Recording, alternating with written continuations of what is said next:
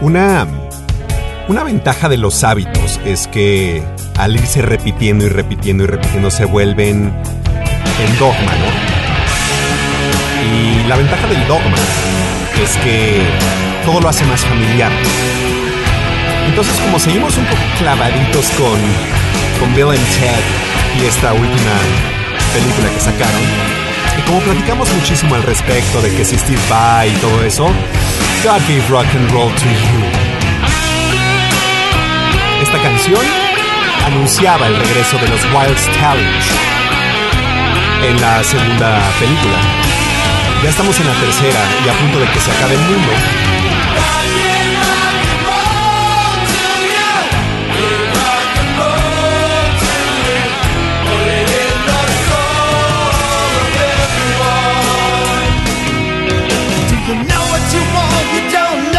Sure you don't feel that you can't find the cure, and you're getting less than what you're looking for. You don't have money a fancy car. When you're tired of on a falling star, you gotta put your faith in a loud guitar.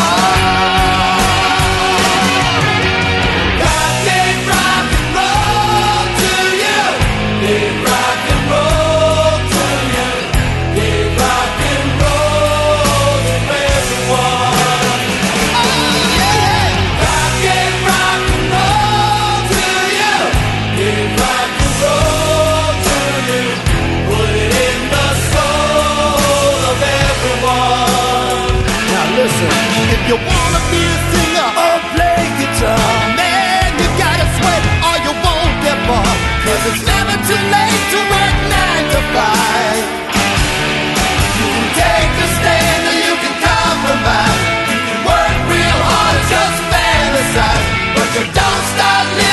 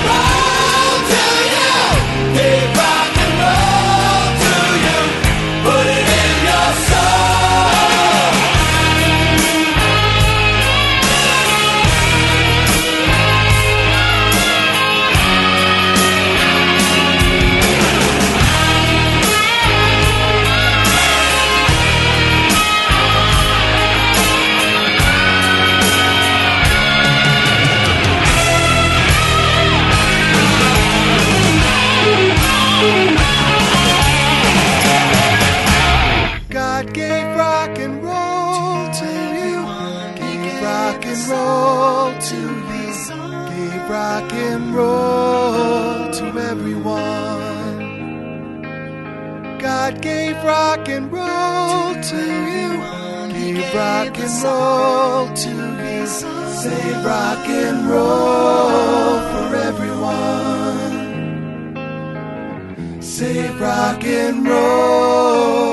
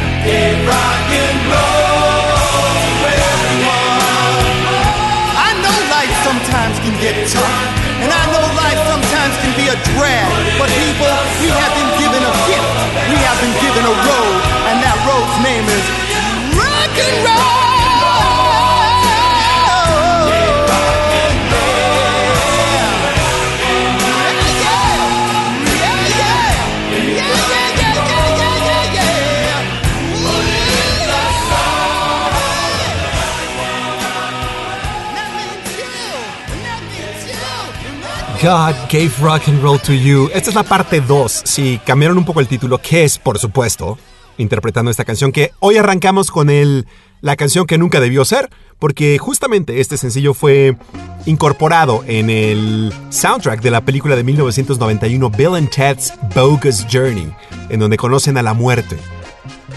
Si no han visto las películas, suena, puede sonar muy absurdo, pero créame, hágase un favor y véalas. Y, y vea la tercera parte. Espero, después de una semana de haberlo anunciado aquí, esperamos que ya la haya visto. Y si no, está muy a tiempo. Señoras y señores, tengan todos una buena tarde.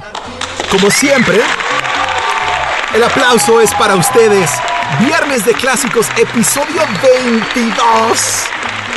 Lo que significa que estamos a dos episodios de cumplir seis meses al aire en este encierro.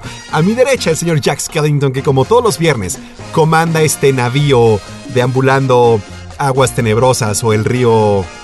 ¿Cómo se llama? ¿El río Estiges? Estiges, ¿eh? No, ¿Cómo se llama? Bueno, Jack Skellington va, va a fungir de caronte en nuestro trayecto del...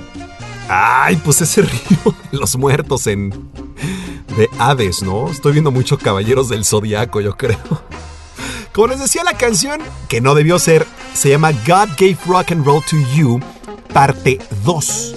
Sí, le cambiaron un poco el título porque Kiss, eh, Paul Stanley, líder y guitarrista rítmico de Kiss, cambió un poco, lo, un poco la letra original de una banda inglesa llamada Argent. O Argent. Argent, no sé, no sé si se pronuncia eso bien. O la banda inglesa Argent, que significa plata o, dinero, billuyo, de 1973. Pero salió, como le decía, en 1991 en el soundtrack de, de Bill and Ted. Eh, esta canción, además de representar todo lo grande y todo lo que necesitamos en estos momentos en donde la desesperanza puede tomar eh, efectos negativos, porque ya estamos prácticamente a dos semanas de cumplir. No, bueno, técnicamente a una semana de cumplir seis meses de encierro. Depende en qué momento se encerró usted o no, si antes o después. Em, pero de todas maneras son seis meses. Entonces necesitamos canciones buenas, también necesitamos canciones duras. Entonces vamos a irnos por, por el rock. Después de haber vivido uno de los programas más largos en la historia de esta emisión, la semana pasada tuvimos 23 canciones de pop ochentero. Porque nos sentimos muy espirituales, también tenemos que ir por, acontecimientos que pasaron en la semana, o técnicamente la semana pasada, que, merece que los platiquemos nos sentimos un poco espirituales. Spirit in the Sky, porque además el baterista original de Kiss en esta grabación, Eric Carr, murió una semana después del lanzamiento.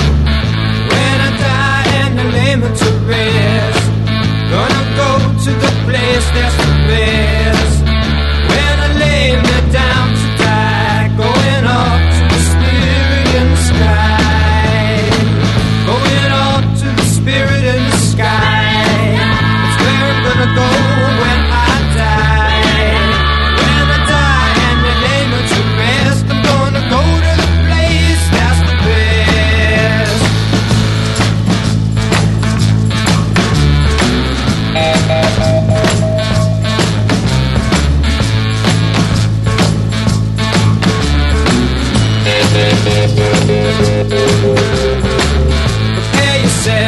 You know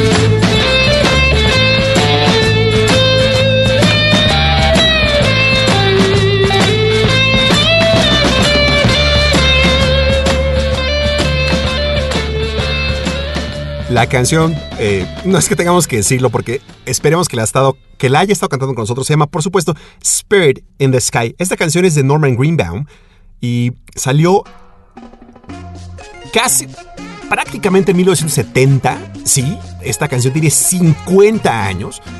Técnicamente salió el diciembre de 1969. Por supuesto que llegó al tercer peldaño del Billboard Hot 100 en, ya en 1970 y estuvo 15 semanas en, esta cotizada, tan cotizada lista. Voy a empezar el día de hoy. ¿Por qué pusimos esta canción? Bueno, hay dos tópicos. Uno, uno en serio y uno no tan en serio, pero, pero ambos son divertidos. Pero antes, antes que cualquier otra cosa. Y, y esto es lo, lo- lo maravilloso de la magia de la radio. Uno, que podemos poner canciones que mucha de la gente que nos está escuchando o que está acompañando a nuestros increíbles radioescuchas en este momento ¿Qué pensarán de una canción que tiene 50 años? No sé, pero por eso yo pregunto al aire, eh, Regina, Arturo, tu padre, me pidió que te saludara y lo hago con todo el cariño y el corazón. Y también te tengo una pregunta para ti.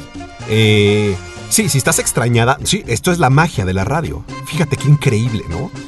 No te estoy viendo ni tú me estás viendo a mí, pero nos estamos saludando. Y además te tengo una pregunta. De las canciones que, que escuchaste o que tal vez vas a escuchar el día de hoy, ¿hay alguna que sí de verdad te suene muy vieja? Eh, Y, sobre todo estoy interesado porque hubo una lista en BuzzFeed, esta publicación BuzzFeed que si usted no la ha visto, lo más divertido de BuzzFeed, además de las noticias eh, a veces serias que tienen, son las listas. Entonces estaba viendo una lista de, de, de niños o de personas jóvenes, adolescentes, que le están diciendo ya ancianos y ruquitos a los millennials. Si usted ni siquiera es millennial como su servidor, imagínese lo aludido del comentario, ¿no? Por ejemplo, em, hay alumnos que llaman a su maestra vieja porque empezó a cantar una canción de, de NSYNC, eh, vieja. Hay otros que llamaron a sus padres o a sus, so- sobre todo sus tíos, los llamaron viejos porque recuerdan cuando YouTube no tenía anuncios. Regina, me encantaría si vas a escuchar el programa o lo que alcances a escuchar, que nos digas con toda honestidad si estas canciones te parecen muy, muy, muy, muy viejas. Jack ha detenido el fondo y eso significa una cosa y, y una cosa solamente. Estas son las breves del pasillo. Carlos Mendoza, orgulloso artesano oaxaqueño, se encontraba en una situación desesperada y con una cartulina anunciaba que cambiaba sus artesanías, bolsas hechas a mano, por artículos para su bebé de un año. Cuando el mundo no podría estar peor, solo tenemos que recordar que no todo está perdido. Y los vecinos del legendario Coyoacán acudieron al llamado. Tal fue la respuesta que Carlos necesitó la ayuda de un camión para transportar la enorme cantidad de pañales, toallas húmedas, ropa, cobijas y hasta una carriola. México no está dormido, solo hibernando. Mucha gente invierte una pequeña fortuna además de una cantidad inconmensurable de tiempo para su boda. Pero por el status quo, muchos han pospuesto o incluso cancelado sus nupcias. No es el caso de Melanie Tyler Tapaya, quienes al aceptar que no podrían ser anfitriones de docenas de huéspedes, decidieron donar su banquete matrimonial que ya estaba agendado y pagado para la semana pasada a una institución sin fines de lucro en Cleveland que le da alimento y camas a mujeres y niños viviendo en situación de calle. No solo eso, sino que el día de su boda decidieron vestirse acorde a la ocasión, pero estuvieron recibiendo y sirviendo la comida que donaron a todas las personas que acudieron al albergue. Era tanta comida que incluso duró varios días. El mundo no está dormido, solo hibernando.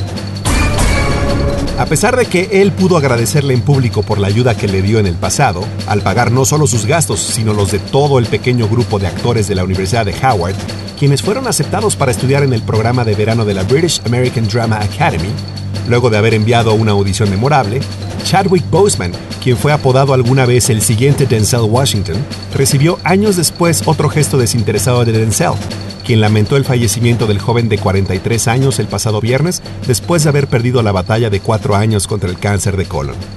Chadwick, quien inmortalizó a leyendas como Jackie Robinson, James Brown y el rey T'Challa, grabó esta última película en medio de quimioterapias y cirugías.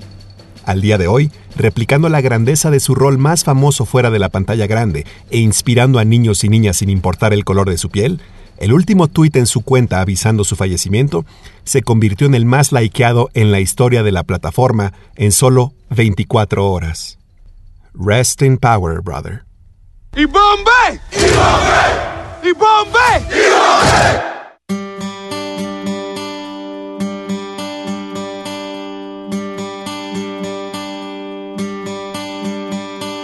Summer has come and passed. The innocent can never last. Wake me up when September ends. Like my father's come to pass. Seven years has gone so fast. Wake me up when September ends. Here comes the rain again, falling from the stars. Drenched in my pain again, becoming who we are. As my memory but never forgets what I lost. Wake me up when September ends.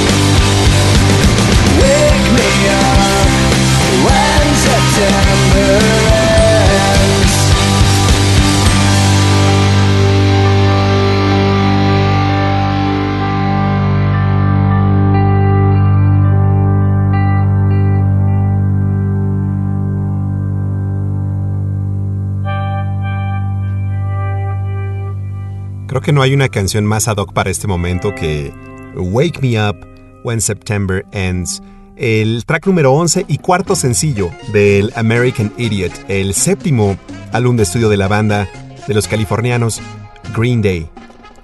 Billy Joe Armstrong, Trey Cool y Mike Dirnt dicen que si usted es fan de Green Day y específicamente si usted escuchó o le dio una oportunidad al American Idiot, que ya tiene 16 años, sí, esta canción tiene 16 años, em, sabrá que así como el... ¿Cuál fue el siguiente? Va- Vaya, fue un disco mucho, muy conceptual, contando una historia a lo largo de, de los diferentes tracks. Sin embargo, eh, por ejemplo, eh, Holiday fue el, sencillo anterior y Jesus of Suburbia fue el sencillo siguiente. Por lo tanto, Wake Me Up o, Boulevard of Broken Dreams, ¿no? que, hemos puesto en, en, esta transmisión y que fue además el primer sencillo de, del American Idiot. Bueno, ¿por qué, si es muy fan, no le checaba mucho este Wake Me Up When September Ends con base en el resto de los tracks? Bueno, porque justamente este track no tiene nada que ver con, con la cronología o con la historia del American Idiot. Esta es una de las canciones más eh, autobiográficas o más personales de, de Billy Joe en la historia de Green Day, según lo relata él. Porque por supuesto está inspirado o está mm, basado en la muerte de su padre cuando él tenía 10 años. El padre de Billy Joe Armstrong murió de cáncer de esófago en 1987, si mal no recuerdo. Y eh, llegó un punto en, el- en la carrera musical que decidió que esto era terapéutico. Si recuerda Billy Joe Armstrong, a, pesar de ser como el, el poster child del el nuevo punk americano, eh, en, en Power Trio y una persona que se considera a sí mismo, a pesar de estar casado y tener hijos, eh, deambuló el espectro no binario en- o lo deambula todavía en su vida. Es decir, eh, rompió todos los moldes de que existían para un músico fan de Nirvana, por supuesto. Y nosotros somos fan, fans de, de, de Billy Joe. Quiero saludar al señor, al doctor Maciel, que siempre que llega tarde, pero llega, y eso es lo importante, siempre pregunta por las breves del pasillo. Eh, doctor Maciel, ya pasaron y estuvieron emotivas, al menos la última. Em, al menos así lo, lo hizo saber mi 99. Les decía entonces, si estamos un poco consternados, Mire, hace poco creo que contábamos el fenómeno de... Incluso creo que tiene un nombre, pero... Y, tal vez lo debimos haber buscado, tal vez, seguramente eh, está en lo correcto. Pero a lo mejor para eso... Para eso me pueden ayudar ustedes. Hay un fenómeno que ocurre cuando se... Cuando fallece específicamente en circunstancias no normales, eh, entiéndase edad, o en algún accidente, o por alguna enfermedad una persona famosa. Em, le digo, no recuerdo el nombre, pero es un fenómeno eh, que, está identificado. Hace pocos meses, y, y qué raro decir pocos meses porque está cañón, pero apenas empezaba la pandemia, estoy hablando más o menos de abril, me parece, perdimos a Irfan Khan. ¿Recuerda las películas de... No me acuerdo cómo se llama en español. Eh, porque no se llama, definitivamente no se llama La vida de Pi.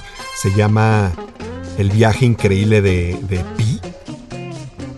Híjole, disculpe, estoy, estoy, estoy tratando de recordar el, el- nombre de esta película, Life of Pi. Bueno, Irfan Khan salía en Life of Pi. También salió en. Más recientemente, en la segunda parte de las nuevas de Jurassic Park, en Jurassic World, era como el, el dueño del parque. También en una película, sabe que estamos absolutamente rendidos con Wes Anderson. Y entonces en la película The Darjeeling Limited también sale Irfan Khan y no necesita actuar, ma- ah, estúpido, no necesita decir una sola palabra para para ay no no le quiero spoiler la película porque es una obra de arte que merece ver como todas las películas de Wes Anderson. Pero es padre de un, de un niño de 10 años, están en alguna circunstancia y él no tiene que hablar, no tiene que decir absolutamente nada. Simplemente con esos ojos gigantes que tenía nos podía decir todo. Y perdimos a Irfan Khan. Salió también en, en la película de Slumdog Millionaire, ¿re- ¿recuerda? La de ¿Quién quiere ser millonario? Y lo perdimos y, y- y la gente se sintió particularmente mal. Vamos con la primera cumpleañera del día de hoy porque llegan las Go Go's con uno de sus éxitos más sonados, We Got the Beat.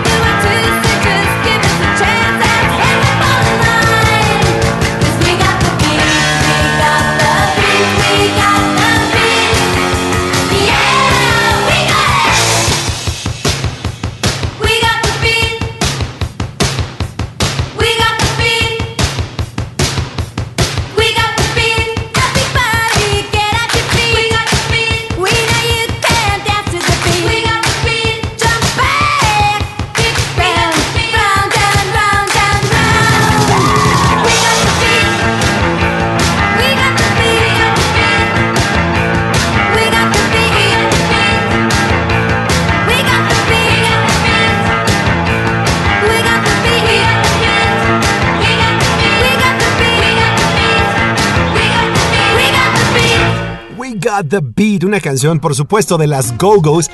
Es importante decir esto porque las Go-Go's fueron el primer la primera agrupación 100% de mujeres en la historia de las de las listas de popularidad, al menos en Billboard, que llegaron al top 100. Em, no recuerdo exactamente el peldaño de We Got the Beat, pero las puso en el mapa las a las angelinas, porque no había habido ningún grupo enteramente de mujeres que lograra llegar a las listas de popularidad, al menos en, en 1980. Sí, esta canción es nuestra cuaternaria del día de hoy. 40 años tiene esta canción de We Got the Beat, que salió originalmente, fue escrita por Charlotte Caffrey, que era la, la guitarrista y sí, pues la, líder de la banda, ¿no? Belinda Carlisle, por supuesto, era la voz de The Go-Go's. Janet Wilding, Charlotte Caffey, Kathy Valentine y la cumpleañera del día de hoy, la baterista Gina Shock. Qué increíble apellidarte Shock. Gina Shock nació en 1957, un 31 de agosto, es decir, como el pasado lunes. ¿Dónde es? ¿Es, Angelina Regina Ann? ¿O dónde nació? Sí. Pues al menos se, se cambió a, Los Ángeles, California, así no, no, encontramos dónde nació. Pero bueno, donde quiera que esté. Le deseamos un muy feliz cumpleaños. Gracias por habernos acompañado, eh, aceptarnos la invitación el día de hoy a este, a este su programa. Le estaba contando de. Ya, me dijo el doctor Maciel y los demás cinéfilos en el pasillo. em, sí, se llamaba Una aventura extraordinaria. Muchas gracias, Pelú. Que. Y sí, tenía, unos detalles. No era una balsa con un león, era un tigre. No me acuerdo. No me acuerdo de. Del nombre del tigre. Eh, según yo era Jefferson Parker, pero pues claro que no. Pero, pero, pero es, es muy buena. Esta película, si mal no recuerdo además, está, em, está inspirada en un libro. El director de esta película, que si mal no recuerdo fue Ang Lee, el chino, recibió su primer Oscar por, por, me parece que justamente por dirección. Esta película es, es, es impresionante porque la mayoría de la película transcurre en un espacio muy pequeño con un actor y un tigre digital. Si tiene oportunidad de verla, véala. Si no, recuérdela con nosotros. Life of Pi, o sea, una aventura extraordinaria. Muchas gracias, Pelú. Recordamos esta película porque estamos hablando de Irfan Khan. Entonces, espero que ya más o menos tenga idea de quién era Irfan Khan. Eh, actor indio, ojón. Richard Parker. Muchas gracias. Richard Parker. No, Ri- Richard Parker. Em, entonces estábamos hablando de, de- eso. Ne- Necesito al, al señor Arjan Shahani con sangre indio-mexicana para que haga un gran acento indio de sus parientes. De Richard Parker. Bueno, yo estaba desolado cuando me enteré de la noticia de Irfan Khan y no es como que lo conociera. Incluso ya habíamos hablado un poco de esto en alguno de los episodios de primero o tercer episodio en, en- abril. Pero nada se comparó cuando supe que había fallecido Alan Rickman de cáncer más o menos a los sesenta y tantos años, un 14 de enero del 2014 me parece.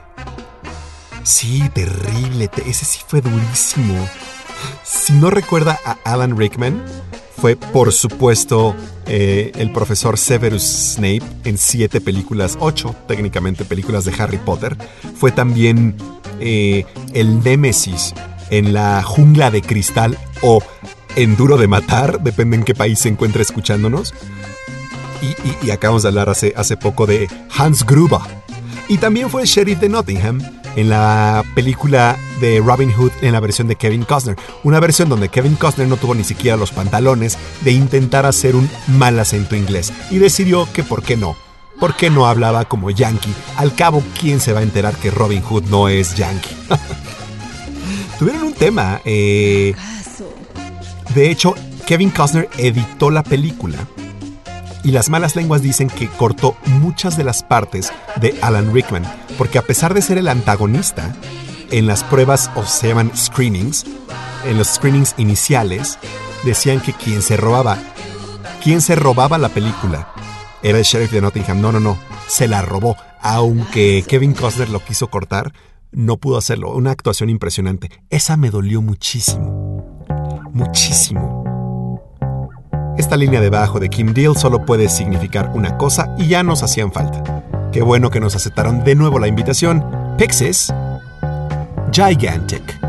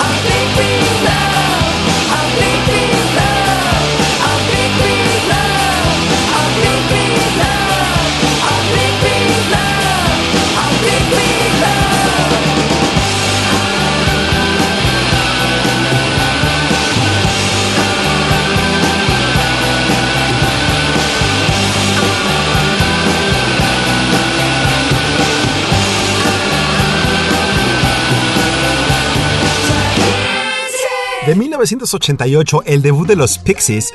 Estamos hablando, por supuesto, del Surfer Rosa, Surfer Rosa, o el Surfer Rosa, de 1988. Curiosamente, con estos poquito más de tres minutos, es la canción, una de las canciones más largas en el debut de los Pixies. La canción está, por supuesto, escrita en parte por Kim Deal, la bajista, de ahí la línea de bajo tan particular y tan increíble, y con Black Francis. Curiosamente, Black Francis y Kim Deal se aborrecen al día de hoy. Nunca pudieron trabajar juntos, o sea, vaya, trabajaron juntos en una muy prolífica carrera de los Pixies, al menos con, con Deal, quien eventualmente dejó la banda y fundó... ¿Cómo se llamaba la banda de Kim Deal que fundó con su gemela, con su hermana gemela?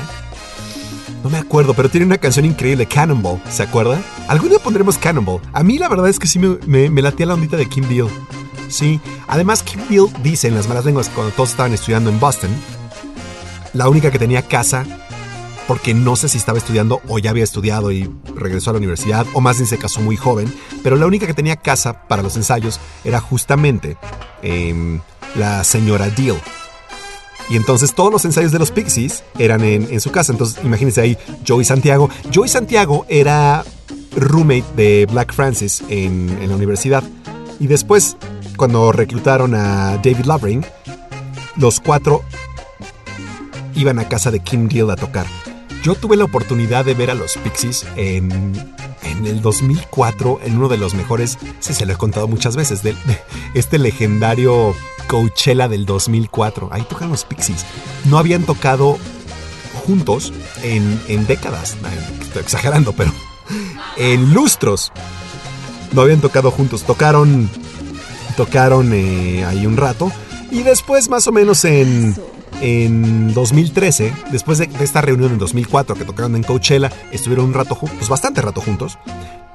Pero no recuerdo si sacaron nuevo, nuevo material. El caso es que Kim Deal, la verdad es que se, se salió de la banda. Creo que nada más estaban tocando en vivo. Y pues no, las tensiones entre, entre Black Francis y, y ella, pues nunca se llegaron a limar del todo. Se sale otra vez de la banda. La canción que siempre critiqué pero canto cuando la escucho. La canción de la tanga. Y Cisco dice así.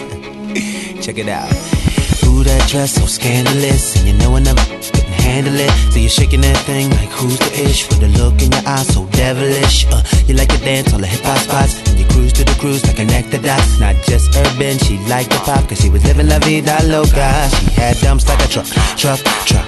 Thighs like what, what, what? Baby, move your butt, butt, butt. Uh, I think I'll sing it again. She had dumps like a truck, truck, truck.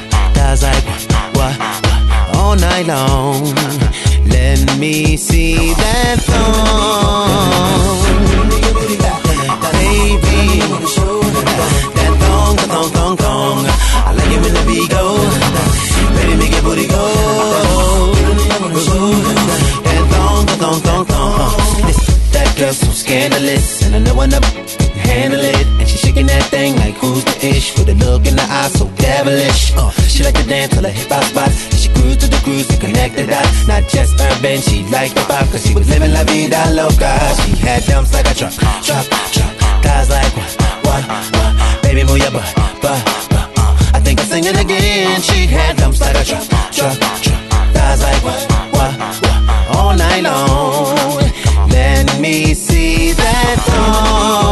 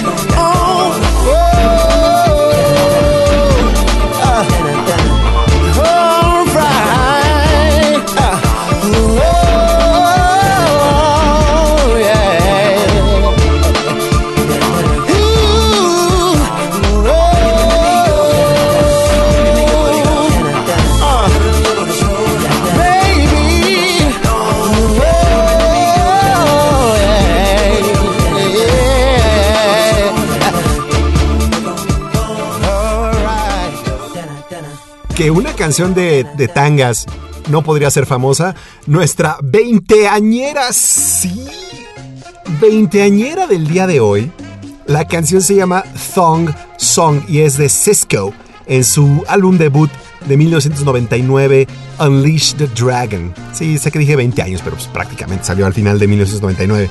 Ahora, llegó al número 3 del Billboard Hot 100 para, para que se dé una idea, pero en, en el Reino Unido, en Holanda y en Dinamarca llegó al peldaño número 1 de, de esos respectivos países o de sus respectivas listas de popularidad.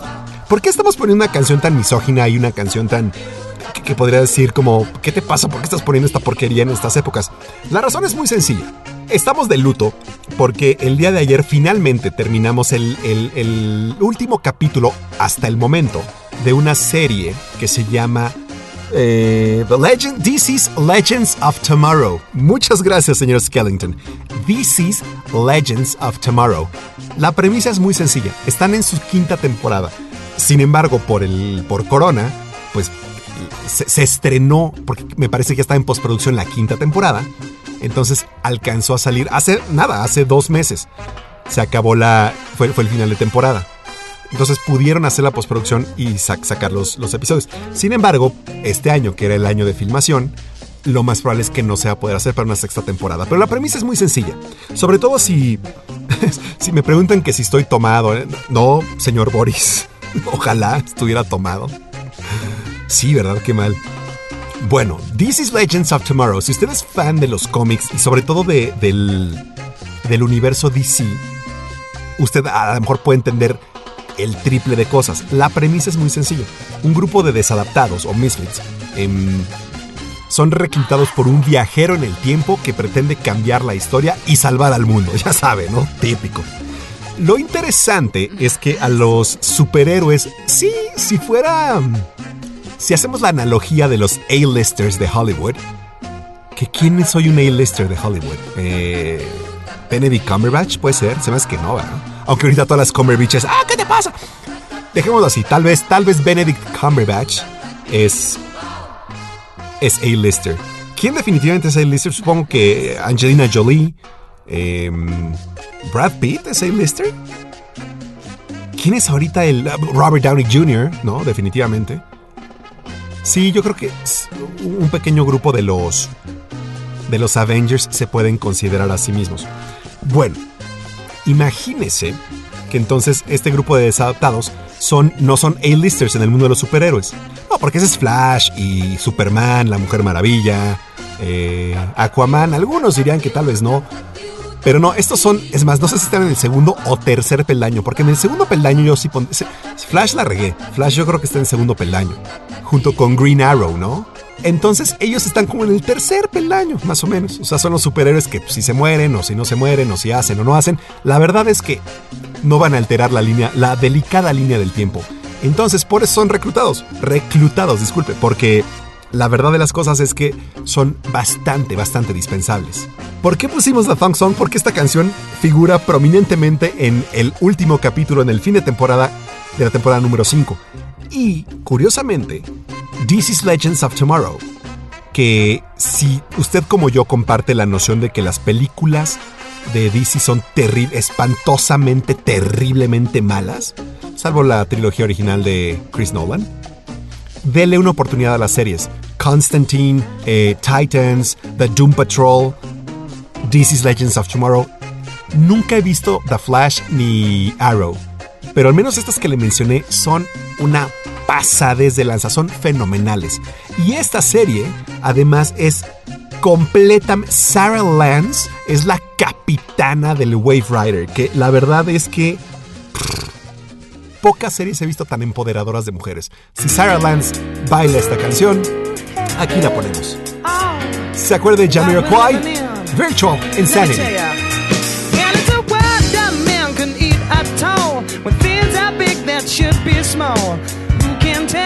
What magic spells we'll be doing for us? And I'm giving all my love to this world, only to be told. I can't see, I can't breathe, no, my will will be. And nothing's gonna change the way we live. Cause we can always take but never give. And now the things are changing for the worse.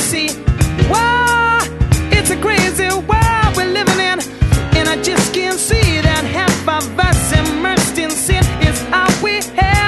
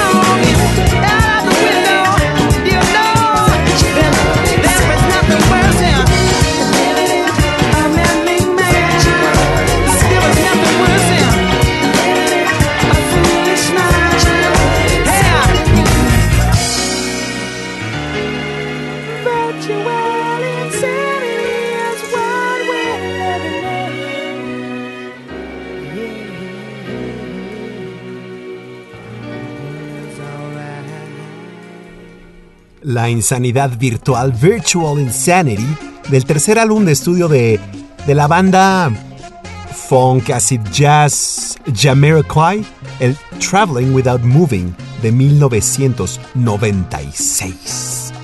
Los británicos tomaron el mundo por sorpresa porque, a pesar de que había millones de bandas de funk, la realidad de las cosas es que ninguna había dado un brinco tan espeluznante como el que dio Jamiroquai, liderado por J.K., así se llamaba, bueno, así, así se decía. J.K. era... Era... Yo suponía que era ultramillonario y parece que no me equivocaba. Na- nació siendo Jason Louis Cheatham. Su padre biológico era Luis Sara, Saravia, Saravaia, un, un portugués, un guitarrista portugués. JK, digamos así, en lugar de Jason Luis, JK tenía un hermano gemelo que desafortunadamente falleció apenas a las semanas de haber nacido ambos. La madre de JK se vuelve a casar y creo que se casa con una persona hipermillonaria quien le además le dio el apellido Cheatham. Porque si recuerdan los videos de Jamiroquai, él salía en, en Ferraris. De hecho, la, la portada de, del Traveling Without Moving es justamente, hace alusión a una parrilla de un coche y al- a la insignia de Il Cavallino Rampante, ¿no? el, el caballo negro de, de la Ferrari. Ya sabe que tiene en la parte superior la bandera italiana en forma horizontal y abajo el famoso caballo. Bueno, este tiene a... a- ¿Se acuerda que JK usaba unos sombreros bastante prominentes y luego se ponía cuernos? Bueno, esta figurita como de JK con cuernos era la insignia o el emblema de Jamiroquai. Era la portada del Traveling Without eh, Moving. Que, por cierto, para que una banda de funk sea exitosa, Slash y Lenny Kravitz tuvieron una banda de funk cuando eran más adolescentes. Dato curioso de viernes. Pero por ejemplo, imagínense los sencillos que tuvo esto. Do You Know Where You're Coming From? Virtual Insanity, que fue el segundo sencillo. Cosmic Girl, Alright, High Times. Cinco sencillos en un tercer esfuerzo. Esto es sin precedentes para una banda de funk. Pero la verdad es que la... Los músicos que traía este señor eran impresionantes. No lo digo yo.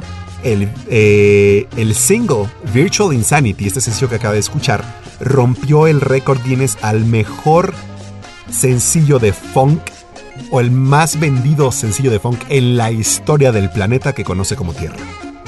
¿Qué tal? No recuerdo cómo se llamaba el bajista de, de Jamiroquai, pero qué onda con el bajeo de, de, sobre todo esta canción.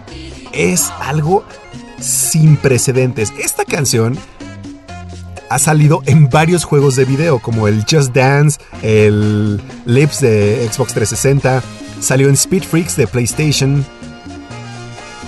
Eso me recuerda a que si ya hicimos un, nine- un 80s Fest, pronto tendremos que hacer un 90s Fest, ¿no? Eh, vamos a dejar pasar tiempo para que respire de, del 80s Fest que tuvimos la semana pasada, porque fueron unas prácticamente tres horas rudas. Y el de 90s también se, se puede, y, además nos faltó, nos faltó como otras tres horas de programa. Pero un especial de 90s está bien, a lo mejor lo hacemos en antes de terminar el año. El episodio 22, normalmente hablando de series, estamos hablando de las series. Sarah Lance, vea This is Legends of Tomorrow. No se va, no se va a arrepentir. Y sobre todo tiene cinco temporadas para bingear, lo cual se pasa un rato bastante, bastante agradable. Normalmente, o eso era antes, cuando las, las series de televisión no estaban, seguían sindicadas, bueno, o sindicalizadas, em, pasaban en cadenas como ABC, CBS, eh, NBC, y nos llegaban en cadenas latinas como Warner Channel o Sony Entertainment Television, en toda Latinoamérica, duraban 22 capítulos, las temporadas eran 22 capítulos. Quiere decir que en circunstancias normales, este tendría que ser el último capítulo de Viernes de Clásicos, al menos en lo que resta del año, pero no lo vamos a hacer así. A lo mejor nos tomamos unos días, pero es que no, ni siquiera podemos, a lo mejor una semana, para preparar con calma el especial del 16 de septiembre. Porque acuérdense que el 16 de septiembre siempre ponemos el orgullo nacional por delante. Nuestro segundo cumpleañero del día de hoy es el, como dice el Boris, el guitarrista pinche de los Schechter. Imagínese que eres el guitarrista líder de los Scorpions y ni siquiera tu mamá te presume porque tu hermano es un todavía más virtuoso. Pero aquí están con nosotros. ¡Feliz cumpleaños, Rudolf! No one like you, Scorpions. It's been a long time that we've been apart. Much too long for a man who needs love. I miss you since I've been away.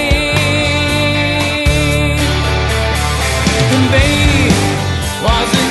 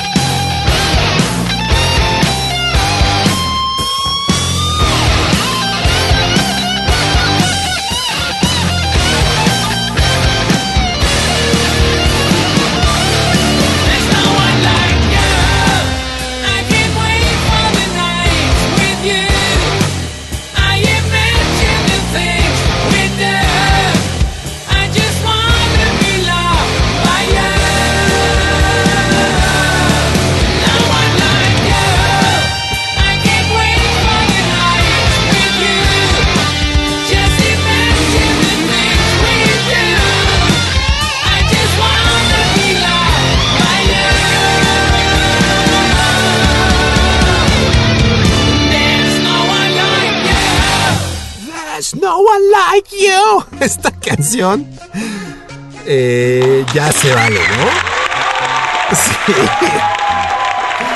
Rudolf Schenker, donde quiera que te encuentres, feliz cumpleaños. Muchas gracias por aceptarnos la invitación el día de hoy. ¿Y de qué manera? Gracias, pues, gracias por regalarnos esta canción. Rudolf Schenker nació un 31 de agosto de 1948. Sí, el señor es más grande que mi señora madre. Sí. un añito más, seis meses más que mi mamá. Y sigue rock and rollando en su bandita, una bandita ahí medio pitera que se llama Scorpions. Los de Hanofa, no me parece. Son, son Scorpions. Em, hace poco, de hecho, le estamos preguntando al Boris que para variar, cuando uno necesita al Boris de emergencia, no estaba ahí eh, para, para decirnos quién era. Justamente cuando pusimos la canción de Patience, porque en palabras del Boris, justamente, Klaus Meine, vocalista de Scorpions, y Axel Rose, vocalista de Guns N' Roses, son los dos mejores chifladores de la historia, haciendo específicamente alusión a Patience y a Wind of Change, por supuesto.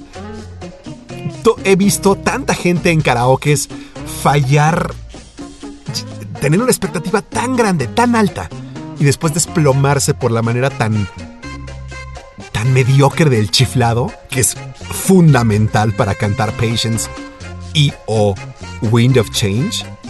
Y entonces, a pesar de que pudieron haber cantado como los grandes, todo se fue a la basura.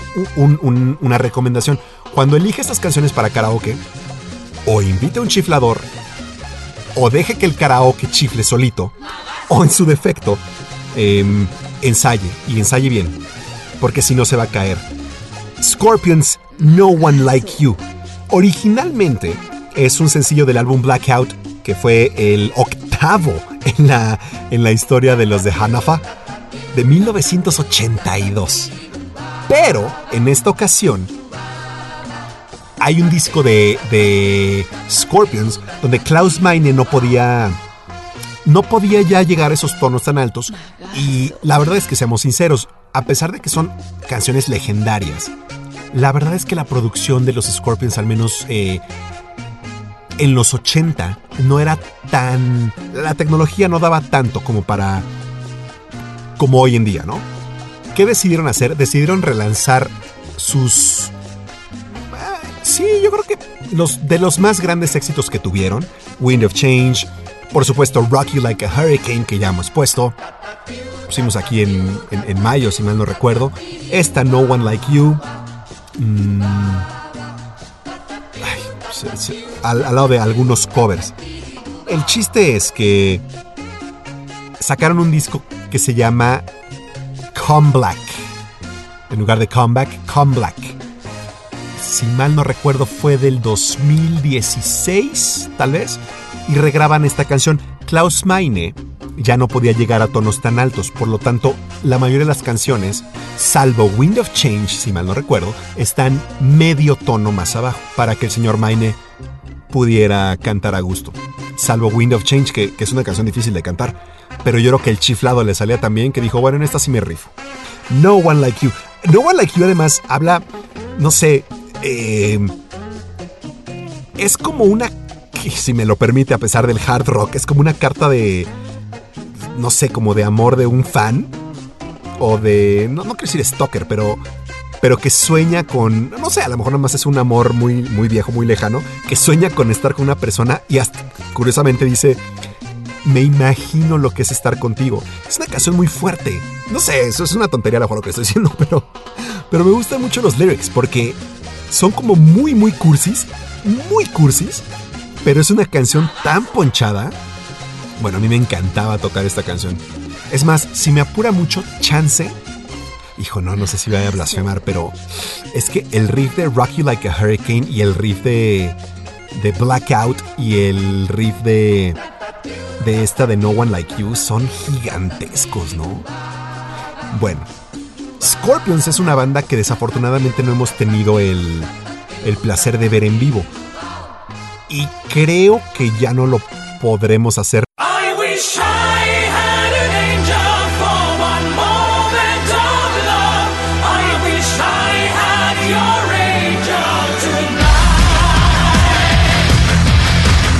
vamos a seguir ponchadito porque hace muchos, muchos programas que no teníamos a Nightwish. Wish I had an angel.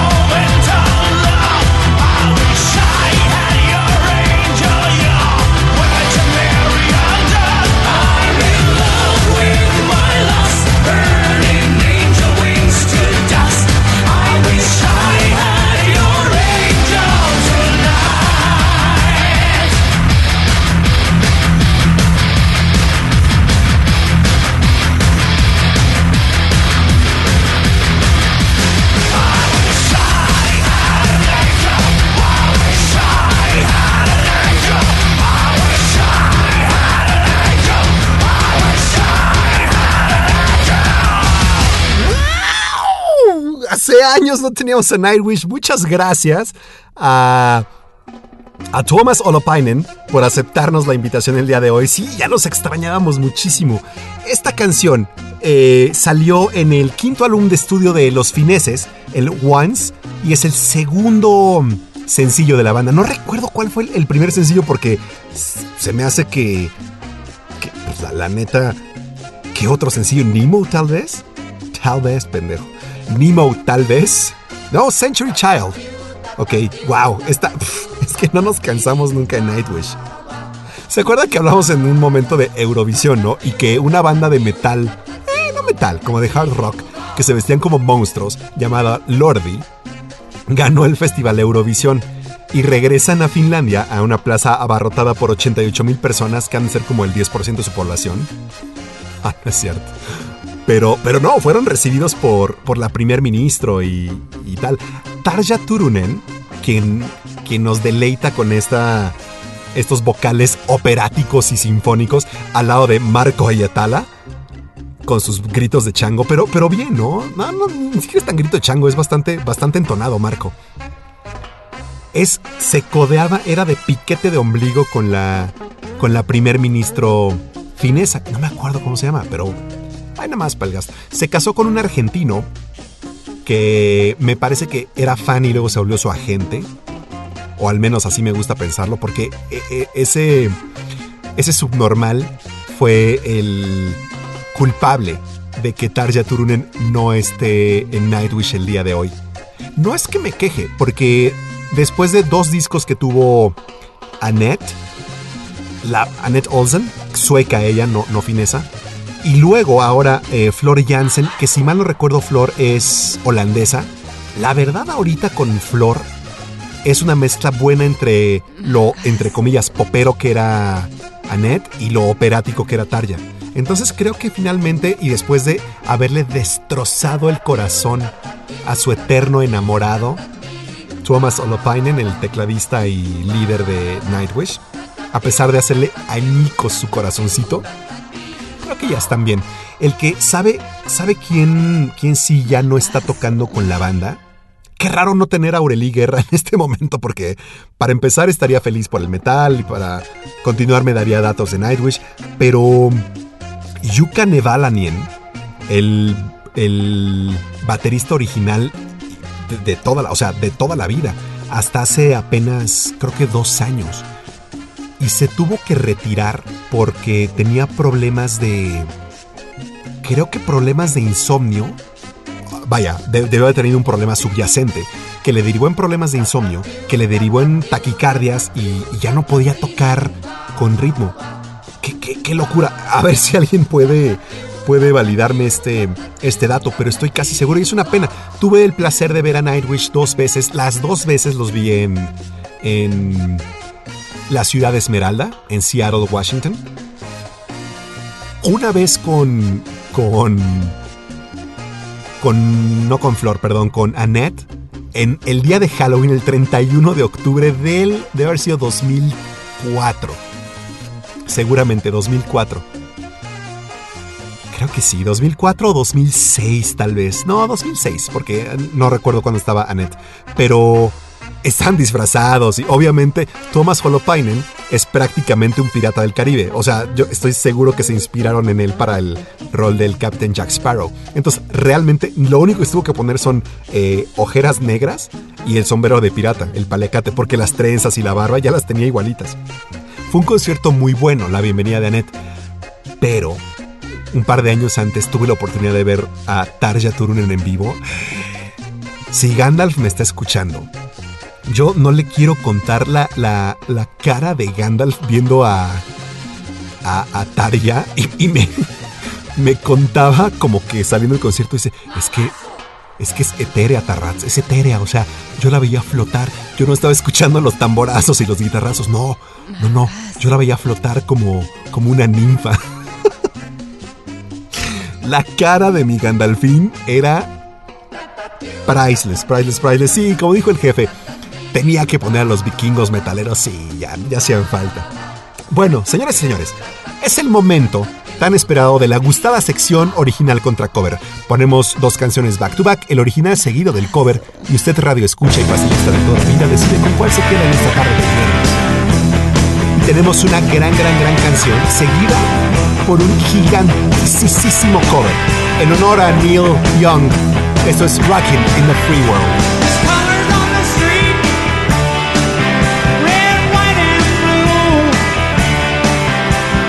Shuffling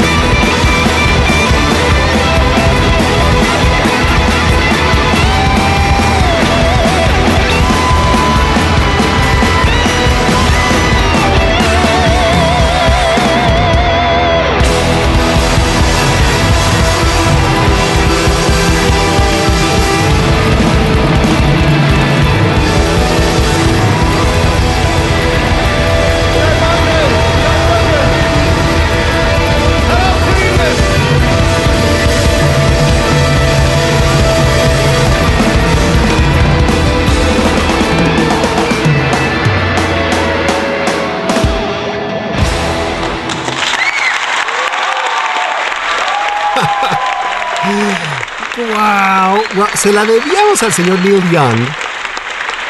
Porque cuando lo mencionamos pusimos canciones de Neil Diamond. Mm,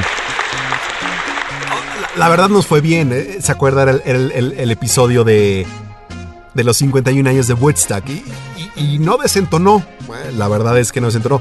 Pero se la debíamos al canadiense porque esta canción, Rockin' in the Free World, es una de las es para empezar es un himno del rock and roll para empezar Em, segundo según la revista Rolling Stone es una de sus 500 más grandes canciones de toda la historia del rock. Está en el lugar 216 hasta la última publicación de esta de esta lista. Es una canción que ha sido cobereada por John Francis Bon Jovi por el G3. El G3 era este ensamble que originalmente tenía a Joe Satriani, a Steve Vai y a Eric Johnson, mal no recuerdo.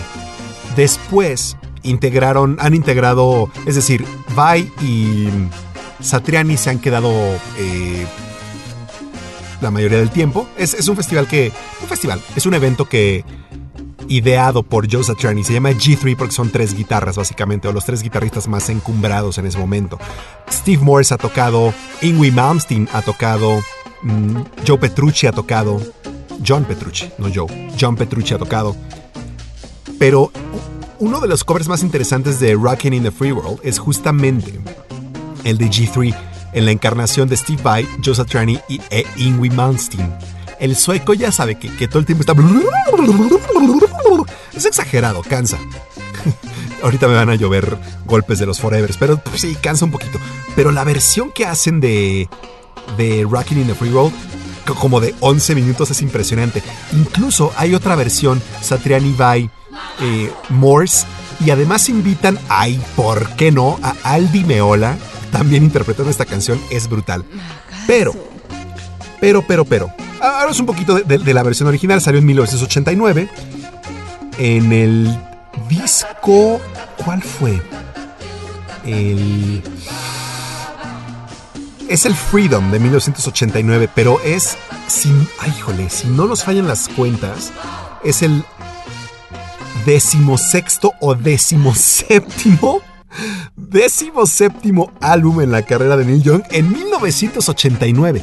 Esta canción además tiene un- una historia política interesante, ya que fue tanto utilizada por el ya que fue utilizada tanto por el Partido Demócrata como el Partido Republicano en las presidenciales del 2016. Sí, tanto Donald Trump como, como no fue Hillary, pero fue Bernie Sanders antes de que no fuera elegido como el candidato demócrata, utilizaban esta canción al salir. Neil Young, se, quien era simpatizante de, Bernie Sanders, alabó la decisión, pero se metió en un broncón con Trump, que Trump obviamente lo arregló a billetazos, porque de pronto también Neil Young dijo, bueno, em, eh, digamos que voy a permitirlo. Ahora bien, cuatro años después, apenas, esto tiene dos meses, en julio, cuando fue el 4 de julio, Trump dio un speech en, oh, perdón, el presidente Donald Trump dio un discurso en el Mount Rushmore, ¿no? Donde están las... ¿Quiénes están en el Mount Rushmore? Washington, Lincoln, eh, Franklin y Jefferson. Creo, no, no, no recuerdo, tal vez, ¿eh? Tal, tal- seguramente me equivoque. Bueno, obviamente Trump, y esto, esto no es broma, pasó una, eh, una moción al gobernador de, me parece que están en Montana, Mount Rushmore. sí, sí, qué derivativo me vi, pero para que pusieran su, su, su cara, su efigie en el Mount Rushmore. Ese tamaño, el presidente Trump. Le decía que que entonces la utilizó en el 4 de julio y otra vez eh, salió Neil Young a decir como está terriblemente mal esto, no estoy de acuerdo. De hecho, hace apenas el 5 de agosto eh, puso otra demanda en contra de- del uso indebido de esta canción. Hasta que esperemos que le paguen sus bien merecidas regalías. Mientras tanto, el cover, el cover fue histórico porque el cover fue en 1900, en, perdón, se grabó en el 2017 completamente en vivo en la entrega de el Salón de la Fama del Rock and Roll. Si recuerda, o más bien si no recuerda, quiénes fueron los inducidos en el Salón de la Fama del Rock and Roll en, en- esa generación, Ahí nada más le, le cuento que una bandita que se llamaba Rush, una bandita que se llamaba Journey, una bandita que se llamaba Yes, una bandita que se llamaba Electric, la Electric Light Orchestra y una bandita que se llamaba Pearl Jam. Imagínese, imagínese haber estado ahí en, en Cleveland escuchando esta canción no solamente interpretada por Pearl Jam completamente, sino además por Geddy Lee y Alex Lifeson de Rush, por Neil Sean y Jonathan Kane de Journey y por George, escucha esto, el hijo de George Harrison, Danny, quien indujo a Electric Light, Electric Light Orchestra, dijo, ¿por qué no me subo a tocar con ellos así mismo como el guitarrista Trevor Rabin de, de Yes? El guitarrista em, Rabin, quien, a quien usted le debe el riff de Woman with a Lonely Heart y quien revolucionó la banda para bien. Además, el, el tecladista de, de Electric Light Orchestra también. No, fue. Había como. Como 20 tipos en el, en el escenario. Es más, en la batería. Ay, ¿cómo se llama el baterista de Pearl Jam? Se me fue. Estaba tocando y, no recuerdo qué otro baterista, porque desgraciadamente em, Neil Peart, por problemas de salud, no pudo, no pudo tocar. Sí fue a O sea, ya había tocado canciones de Rush, si mal no recuerdo. Eh, o Dave Grohl fue el que las tocó. No me acuerdo. Bueno, vea ese video, es una chulada. Así que, ¿usted con cuál se queda el día de hoy? Es difícil, pero chance y nada más por lo que representó el, el ensamble legendario en la inducción del 2017 del Salón de la Fama del Rock and Roll, hoy, y solo hoy, nos quedamos con el cover. Y vamos con Hace mucho que no tenemos Power Ballads. ¿Y por qué no vamos con To Be With You? Hold on, little girl. Show me what he's done to you. Stand up, little girl. A broken heart can't be that bad when it's through. It's through. Fate would twist of both of you. So come on, baby, come on over. Let me be the one to show you. I'm the one who wants to be with you. Deep inside, I hope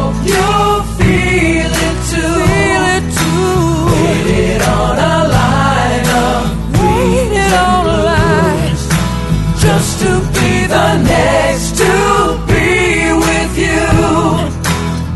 Build up your confidence so you can be on top for once.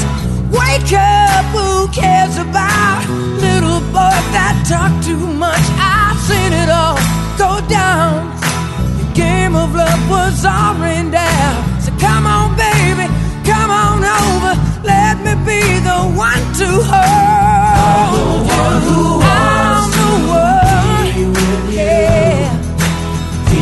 inside, I hope you feel it too. Feel it too. Waited on a line up. Waited on a line. Yeah, just to be the next to be with you. Why be alone when we can be together, baby? You can make my life worthwhile. I can make you start to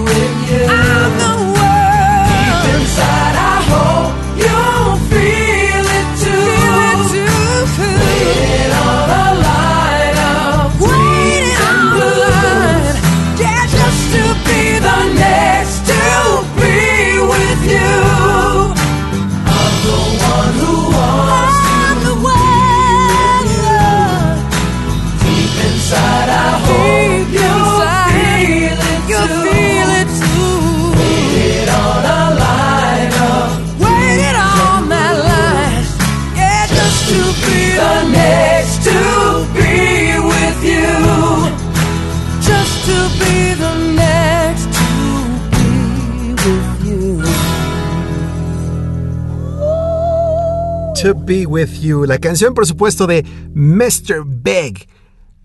De 1991 llegó por supuesto al número uno del Billboard Hot 100. Estuvo más o menos tres semanas ahí, pero adicional a esto estuvo en 11, en 11 países. A todos aquellos que no hayan podido escuchar esta canción en vivo, les ofrecemos una disculpa.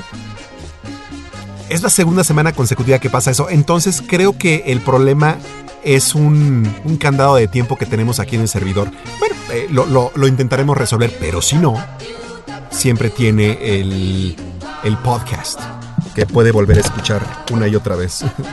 Disculpe, se fue la infraestructura desplomándose.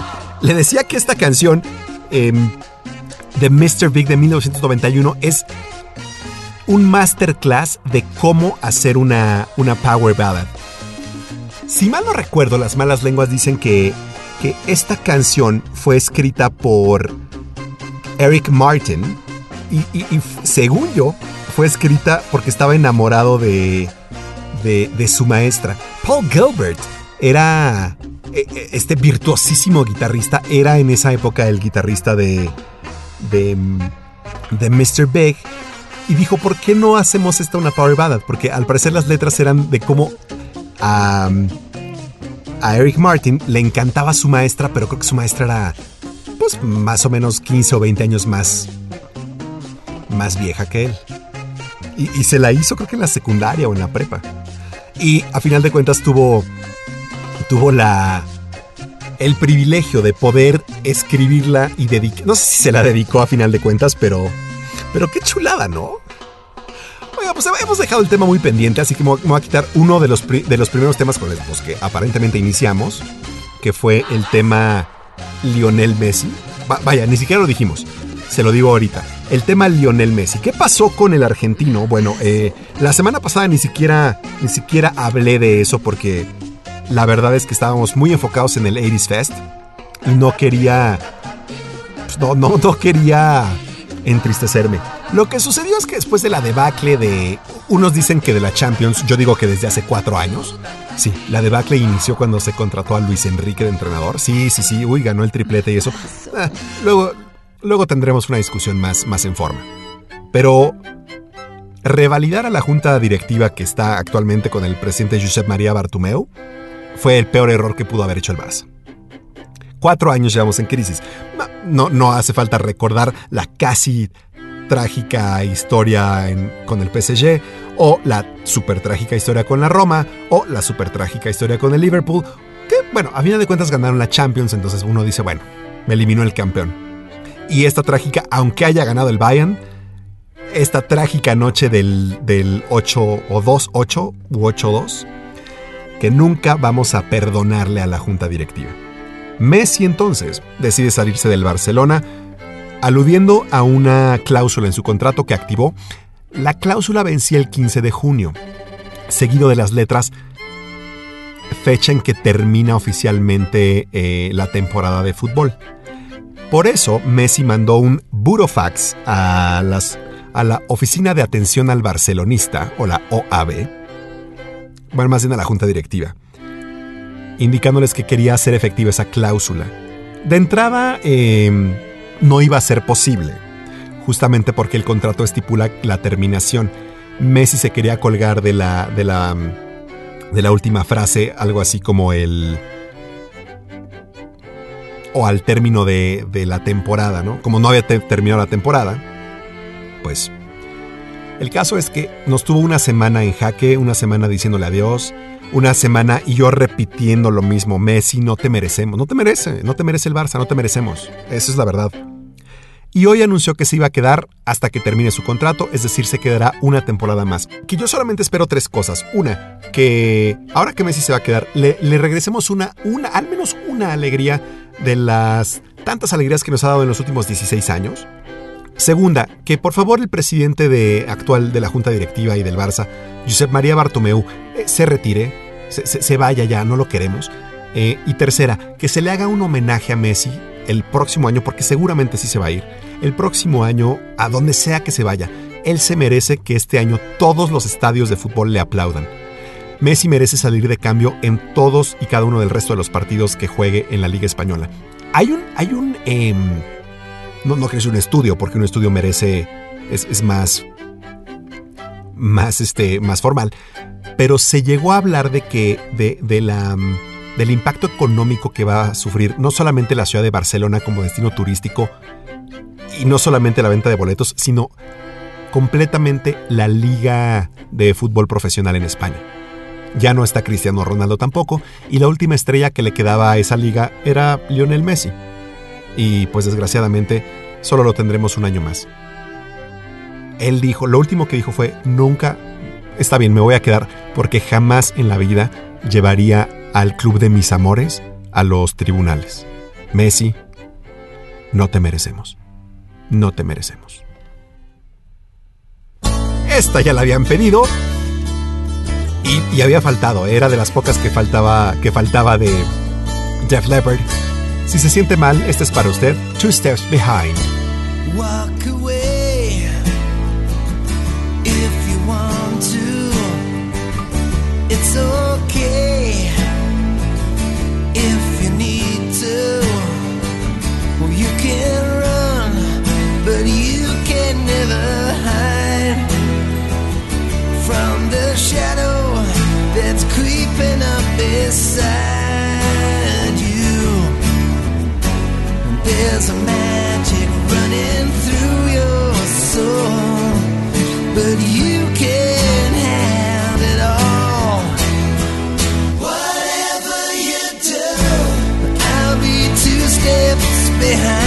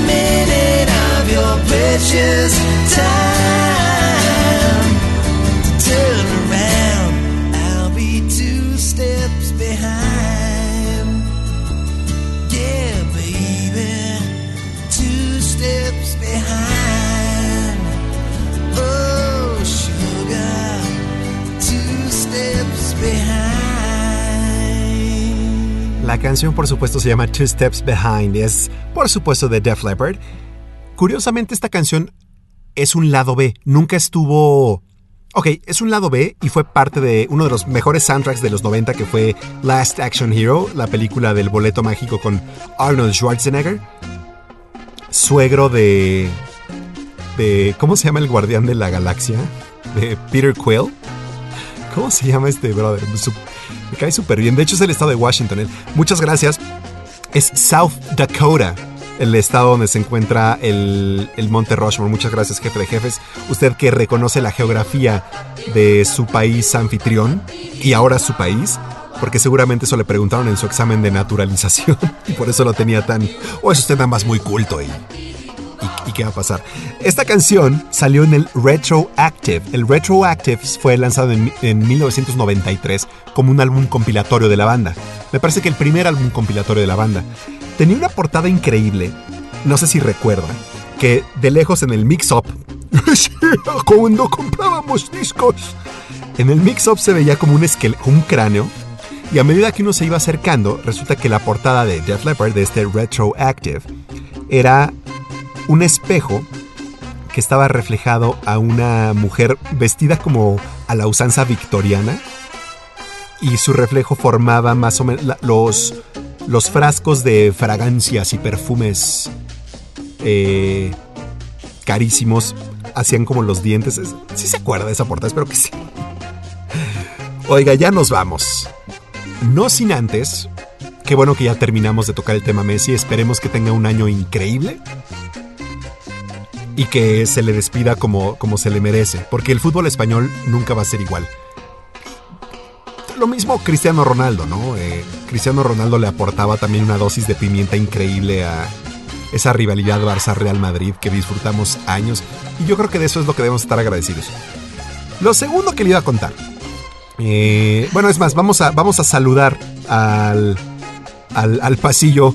Así que muchísimas gracias a, a todos los que nos escucharon el día de hoy. Con todas las fallas que tuvimos el día de hoy, desde el principio del programa, tenemos que cambiar eso. Pero Jack se va a poner pronto el, gorro de ingeniero y, créame que lo va, a conseguir. Un saludo a mi tía, un saludo a mi mamá, un saludo a mis primas, un saludo a Mari Carmen, un saludo a, Broth, a Laia, a Javi, a la emperatriz, por supuesto. Que no, no pusimos Bon Jovi. El cover de Bon Jovi. No, merecía más la pena el otro. Lo siento. Saludos a mi güero, saludos a Pau, saludos a, a saludos a Fer, saludos a, a, a Berito que nos está escuchando. A dos Beritos que nos están escuchando. Saludos a Arthur, saludos a su hija Regis, a quien tuvimos el placer de saludar. Saludos a Erika, saludos a Aureli, saludos al a los doctores. Al doctor Guajardo, al doctor Jaramillo y al doctor Maciel. El doctor Maciel creo que fue la primera persona que me dijo, ¿cómo ya te despediste? No me había dado cuenta del fallo. Saludos al jefe de jefes. Saludos a Josué, saludos al gordo, a mi roomie de toda la vida, saludos a Viegas, saludos a, Luis Mex, que a lo mejor nos escucha en el podcast. Saludos a Mal, saludos a, mm, a, a- Pao, saludos a Boris, a Pedro Javier Luque, al Oso, a Gandalf, a Diegues. Saludos a Roberto Lerma, que estuvo un ratito escuchándonos. Saludos a mi 99. Saludos a, a Lalo. Saludos a Sandy. Mm, saludos a las personas que van a escuchar el podcast. Saludos a mi doctora de toda la vida, Alejandra Uribe, que, ya está escuchando, que es fiel pasillista, nada más que pues no, con dos gemelos es imposible que escuche estos programas tardíos. Saludos a, a la chica de Slytherin, que tal vez escuche el podcast. Saludos a, a mi melocotón. Saludos a... Pues creo que lo hicimos bien, Jack. Ok. Pero si no, tenemos tiempo para que nos diga. Salúdame a mí, por favor. Bastardo sin gloria. Porque vamos a entrar en el último tema. Les quería preguntar algo, sobre todo a las pasillistas. Si ustedes están, si les encanta el fútbol americano, si estarían dispuestas, porque todavía falta una semana para el arranque de la liga, si estuvieran dispuestas a participar en una liga 90% de mujeres que juegan fantasy, por favor, o si conocen a alguien con estas características, por favor, mándenme un mensaje individual porque me encantaría eh, conformar una liga absolutamente de mujeres jugando fantasy. Entonces, si conocen a alguien, por favor avísenme porque te estoy hablando a ti, Ana Orozco. Estamos organizando una un, un fantasy. Sí, se nos vino el tiempo encima y no sabemos si lo vamos a lograr, pero, pero bueno, si les encanta el americano, ya saben, solamente díganme.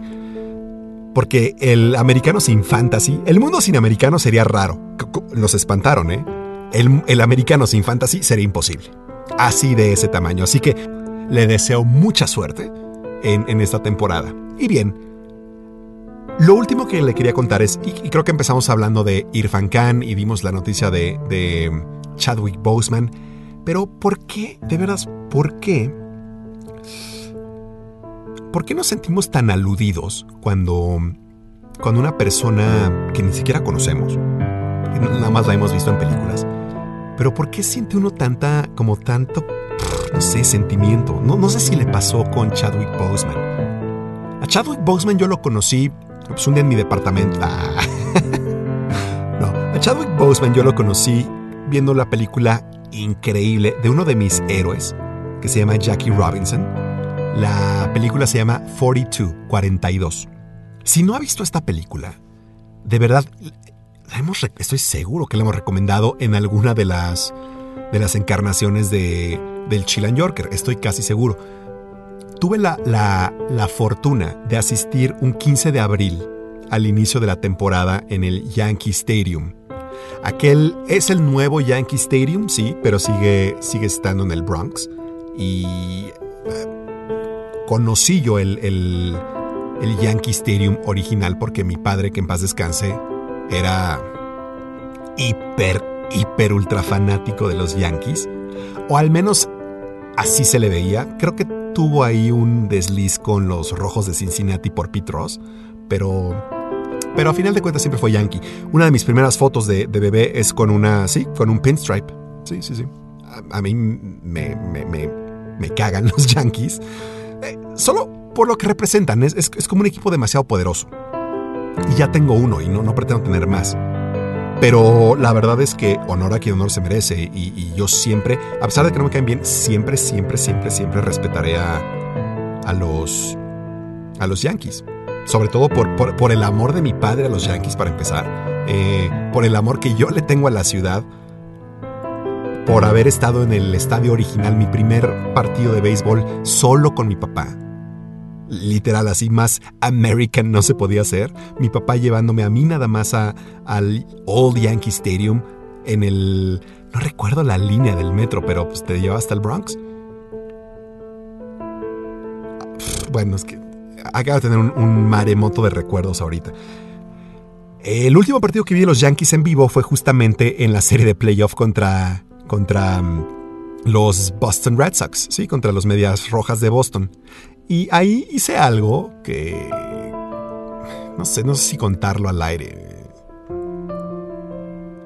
Ay, no sé. Es, es- muy personal, no lo voy a contar al aire porque solamente una persona lo supo. Dos personas, supongo. Em, pero digamos que le dejé... Siempre fue mi sueño. eh, llevarme, sobre todo después de que falleció, llevarme a mi papá o, una parte de mi papá o las cenizas de mi papá a, al Yankee Stadium y literal esparcirlas. Sería imposible, ¿verdad? Pero, pero siempre lo quise hacer. Digamos que, obviamente no lo hice, pero algo, algo de mi padre, al menos en esencia, sí, sí fue algo físico, pero algo de mi padre se quedó en el, en el Yankee Stadium. Yo espero eh, que no. Que, se quede ahí décadas. Es difícil. Porque a lo mejor si alguien lo llegara a encontrar, que según yo está muy oculto, chance y lo limpie, ¿no? Y se lo quite. Pero. Pero literal. Hay una parte de mi papá en el, en el, en el Yankee Stadium. Perdieron los Yankees justamente en ese partido. Iba a ser yo creo que el partido de la temporada y no, al final eh, lo dejaron ir. Aaron Judge no fue suficiente para Mookie Betts. Pero bueno. Hablando de la muerte y tocando este tema, Chadwick Boseman se murió de 43 años. Que es muy cercano a lo que algunos de los de nosotros y, en el pasillo de la edad de mis contemporáneos, ¿no? Mm, 43 años. Yo este año, en algunos meses, voy a cumplir 42 años. Entonces para mí todavía es más personal cuando alguien joven muere. No solamente alguien joven, un atleta o, prácticamente un atleta, una persona talentosísima. Vea la película de, de 42 de Jackie Robinson, es, es, es una, es una belleza. Y no va a creer que es además el, Chadwick Boseman después de...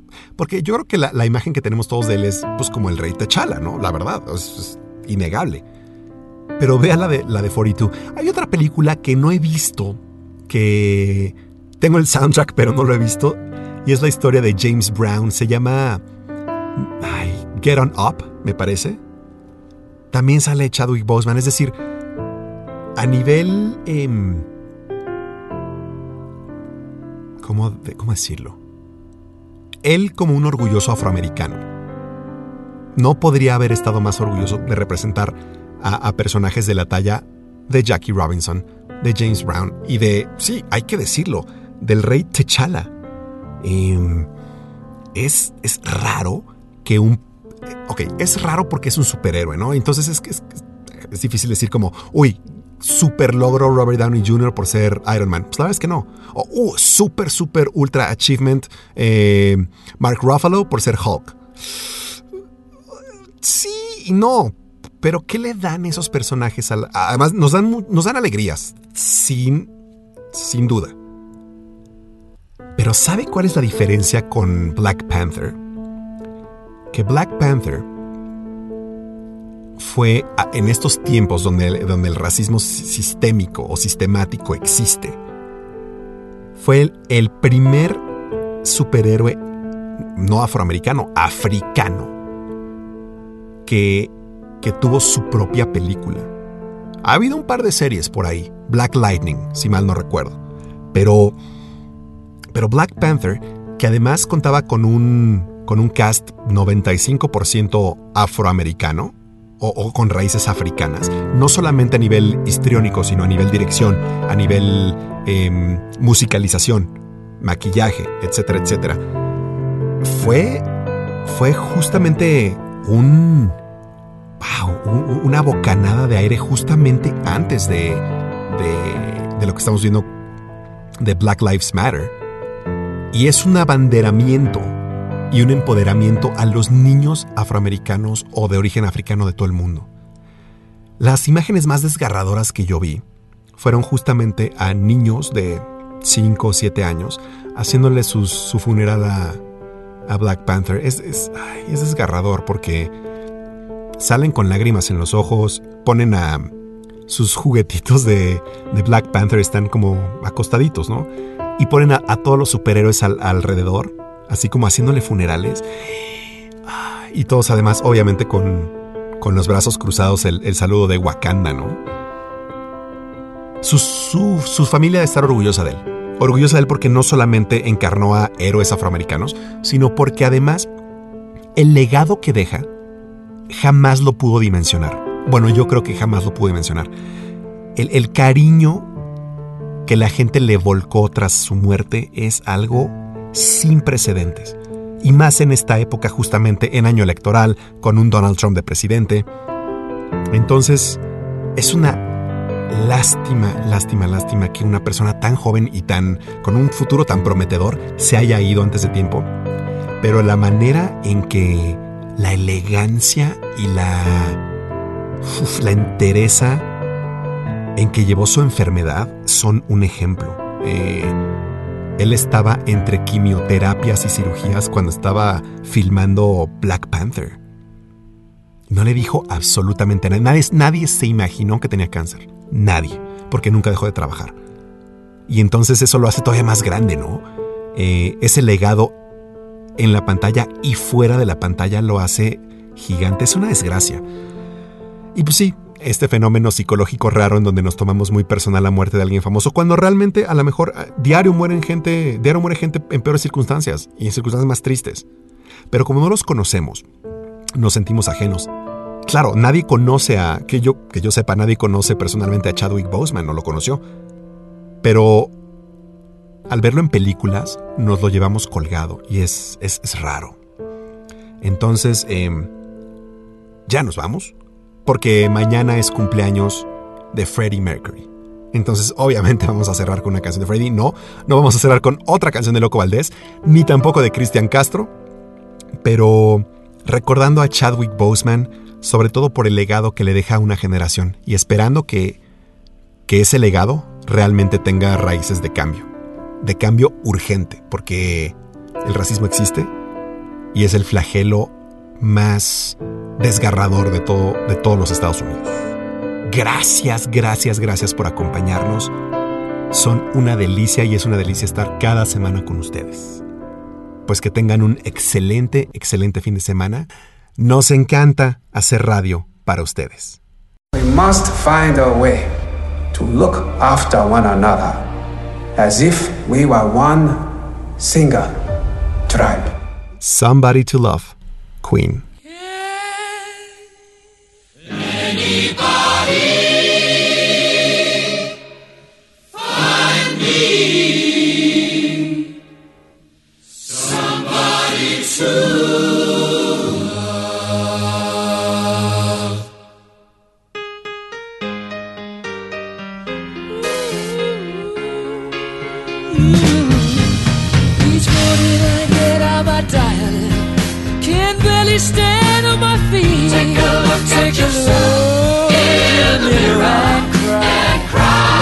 To me? I spent all my years in believing you, but I just can't get no relief. Lord, somebody, somebody, ooh, somebody, somebody. Can anybody find me? Somebody to love.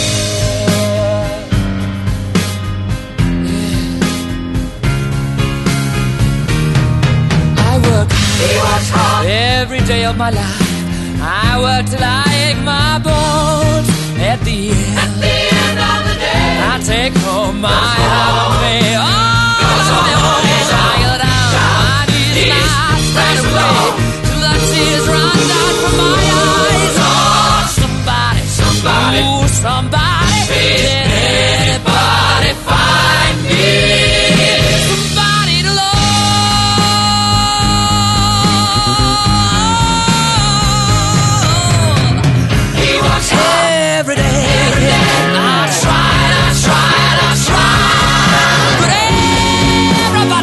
wants to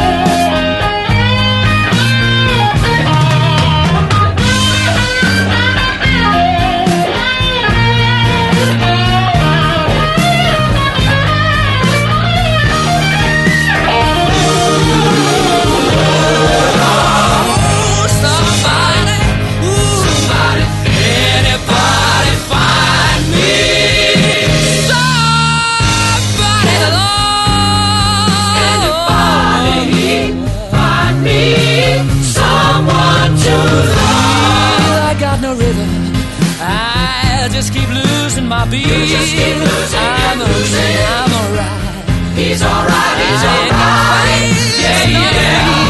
I just gotta get out of this prison cell. Someday I'm gonna be free.